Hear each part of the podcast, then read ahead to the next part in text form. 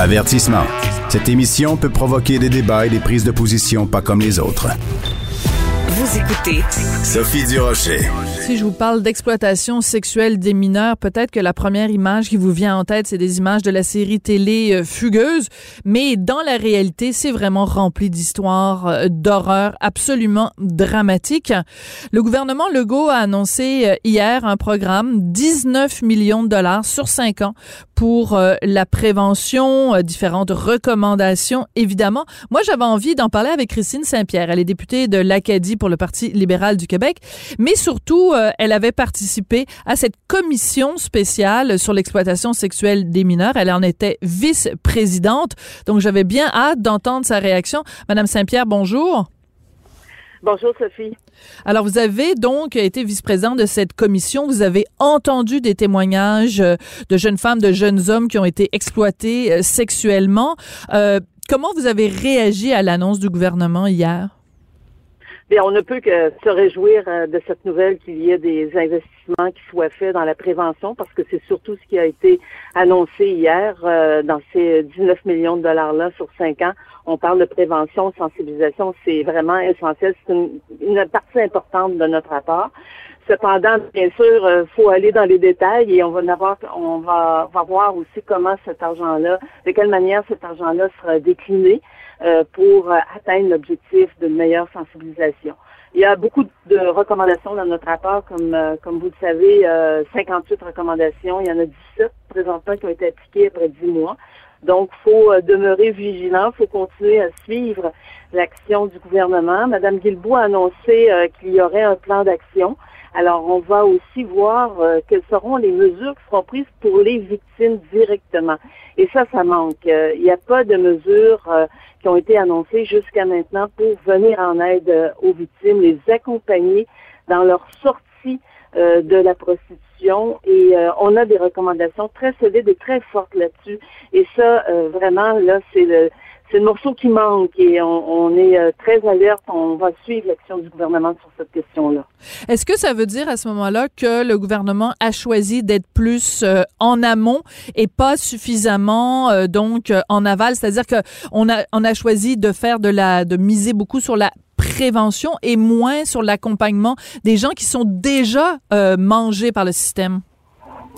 Oui, bien en fait, il y a des, il y a des longueurs euh, incroyables dans le système. Euh, je suis en contact euh, régulier avec une victime de proxénétisme et elle a fait une dénonciation en 2020 et son procès, le procès du proxénète va avoir lieu en 2022, au mois d'avril 2022. Donc c'est ben, deux, voyons donc. deux ans deux ans où cette victime-là attend. Cette victime est euh, angoissée, bien sûr, par l'idée euh, d'aller témoigner si tard. Et aussi, à ce moment-là, la mémoire peut avoir euh, des effets sur son témoignage. Alors, il y a une meilleure un meilleur accompagnement qui est nécessaire des victimes, une meilleure aussi, un meilleur accompagnement sur, sur le plan financier, parce que une de, de, nos recommandations qui est très importante, c'est de, de leur fournir une prestation d'aide euh, au moment de la sortie pour les accompagner dans cette sortie-là.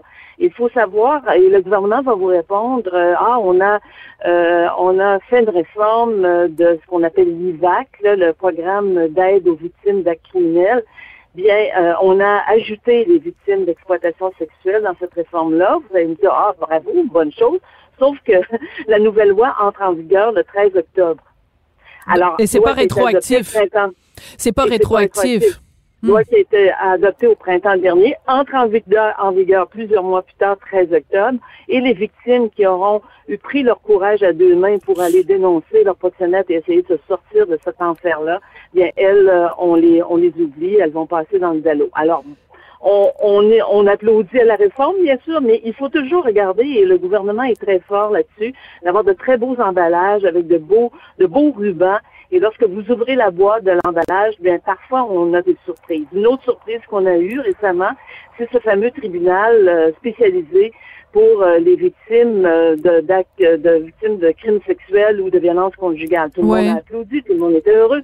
On va voir un tribunal spécialisé. Bien, quand on regarde le projet de loi, plus, la plupart des articles du projet de loi s'adressent à la s'adressent aux juges et on parle de la formation des juges.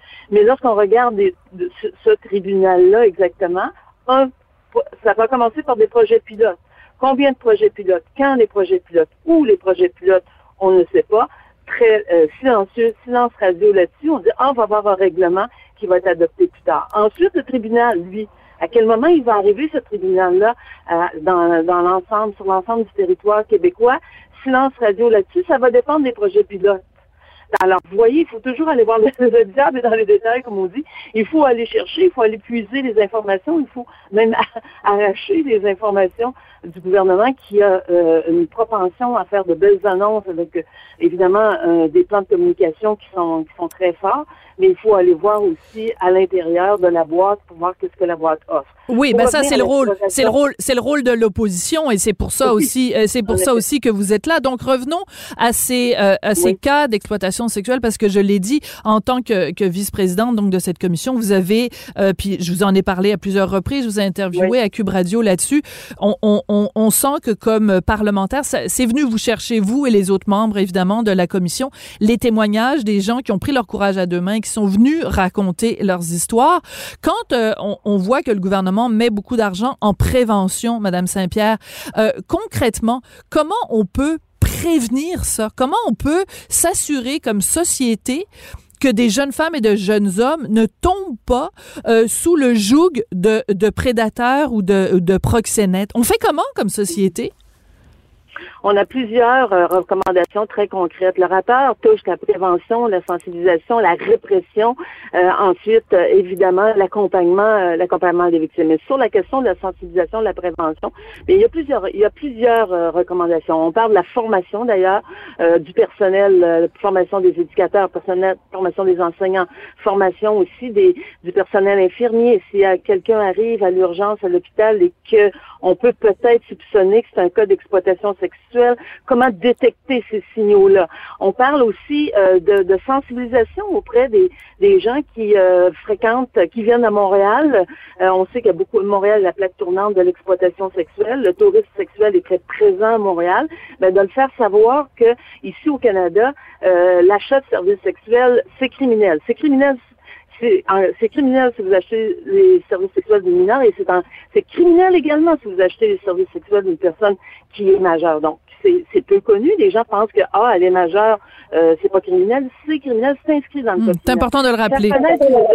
Le, rappeler, faire en sorte qu'on est euh, dans le milieu euh, d'hébergement touristique, euh, des informations qui soient livrées aussi à la, au, au, personnel qui travaille dans ces lieux d'hébergement-là, ceux qui on parle des Airbnb, on sait que maintenant les Airbnb peuvent servir aux proxénètes beaucoup plus que les, les, les, chambres d'hôtel, c'est plus anonyme, on peut louer, on loue un plus discret.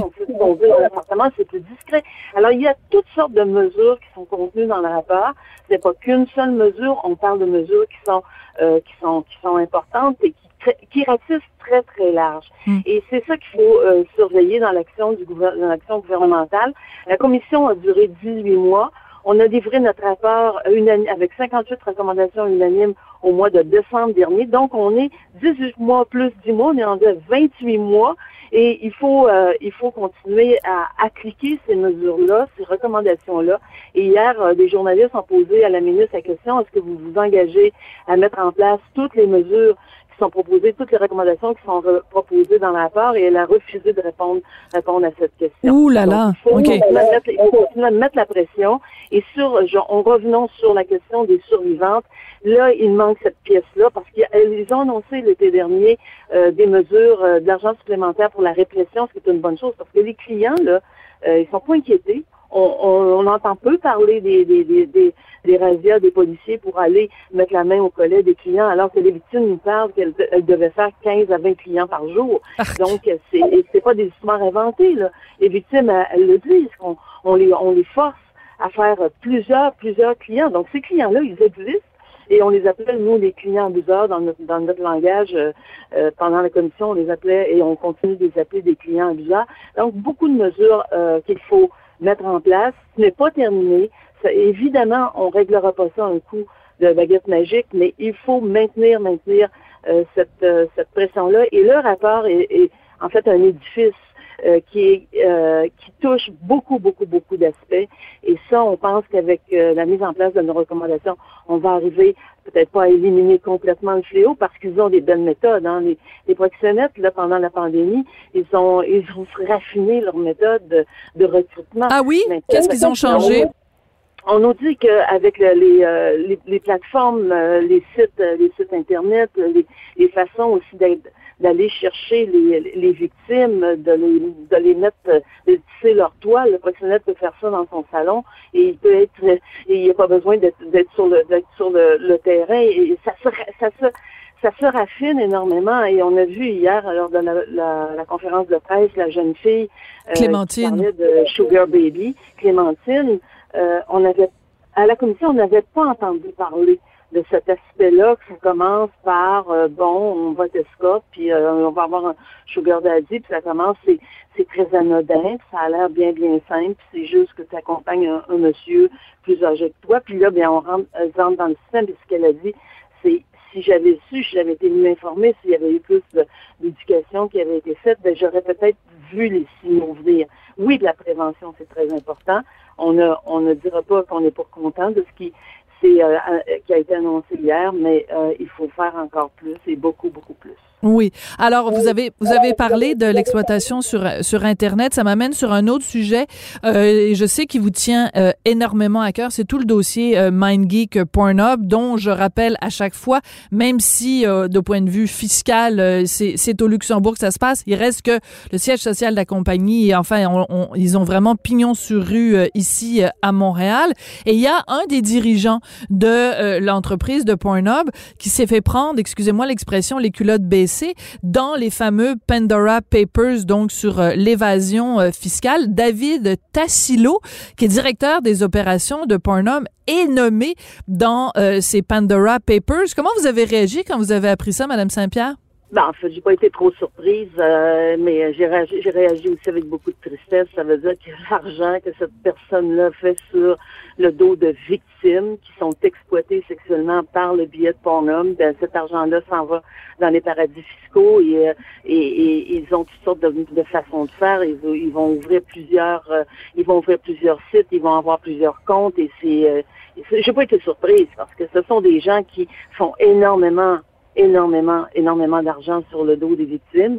Et euh, ben, cet argent-là, il faut qu'il s'en aille quelque part si on ne veut pas être attrapé par euh, par les impôts. Alors c'est euh, c'est d'une tristesse inouïe. Et ça aussi, c'est quelque chose sur lequel on a voulu on a, voulu approfondir cette question-là lors de la commission sur l'exploitation sexuelle des mineurs, euh, l'exploitation sur les sites, euh, ces sites pornographiques. Et bon, le temps nous a manqué, c'était pas le mandat mais euh, on a fait une recommandation pour qu'on aille plus loin, qu'on analyse la situation, comment on, peut aussi contrer ces phénomènes-là et quelle est l'ampleur euh, l'ampleur de, de, cette business-là euh, au, au Québec, parce que l'entreprise Mangig, son siège social est à Montréal. Mais c'est ça. Et ces gens-là font, font à fond des affaires ici, sur notre territoire, puis ils hébergent des sites qui euh, exploitent euh, des, des, personnes excessivement vulnérables. Mais, mais vous vous rendez compte, vous vous rendez compte, Madame Saint-Pierre, ce que ça veut dire, le fait que le nom de Monsieur Tassilo se retrouve dans les Pandora Papers. Je pensais à ça, je me disais.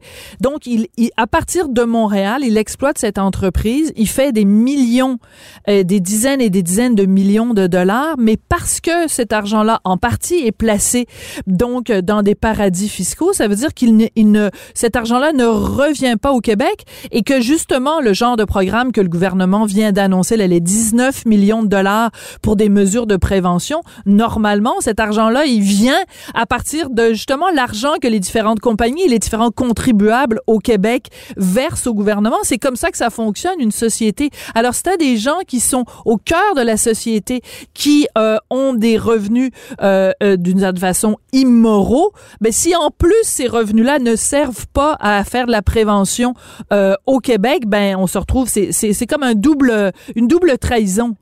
Oui, puis il y a des mesures dans le code criminel pour euh, saisir euh, les fruits des actes euh, des actes criminels. Et ces mesures-là peuvent, en fait, ces fruits de ces actes criminels-là pourraient servir à faire de la faire de la prévention. Et ça, ça serait, ça viendrait de ce que du fruit de ce que eux ont, on, fait comme comme comme profit. Mais en même temps, ces profits-là, on veut pas non plus qu'ils soient qu'ils existent parce qu'on veut que ce soit que ça soit que ça soit endigué. Mais euh, c'est bien triste. On n'est pas, on n'est pas, on n'est pas naïf. On pense pas que ça va être endigué du jour au lendemain, mais il faut un éveil de la société. Il faut être plus prudent. Il faut que les parents aussi comprennent que lorsqu'on on permet aux enfants d'aller sur euh, des, des, WhatsApp euh, enfants, puis des, des, des, des, des, sites pour enfants, ben, on, on les amène à une certaine dépendance et à vouloir aller sur, sur des sites plus tard qui seront peut-être plus dangereux pour eux.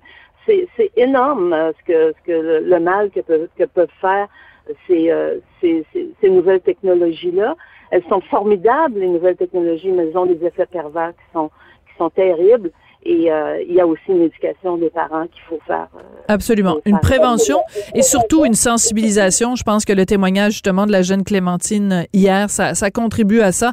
Et chaque fois que euh, vous et d'autres, vous êtes dans, dans, les médias pour nous sensibiliser, ça contribue aussi à, à, l'éveil des gens. Christine Saint-Pierre, donc députée de l'Acadie pour le Parti libéral et porte-parole de l'opposition officielle en matière de culture et de communication. Merci beaucoup d'avoir été avec nous aujourd'hui. Merci, c'est un grand plaisir. Merci à vos auditeurs de nous écouter aussi, religieusement.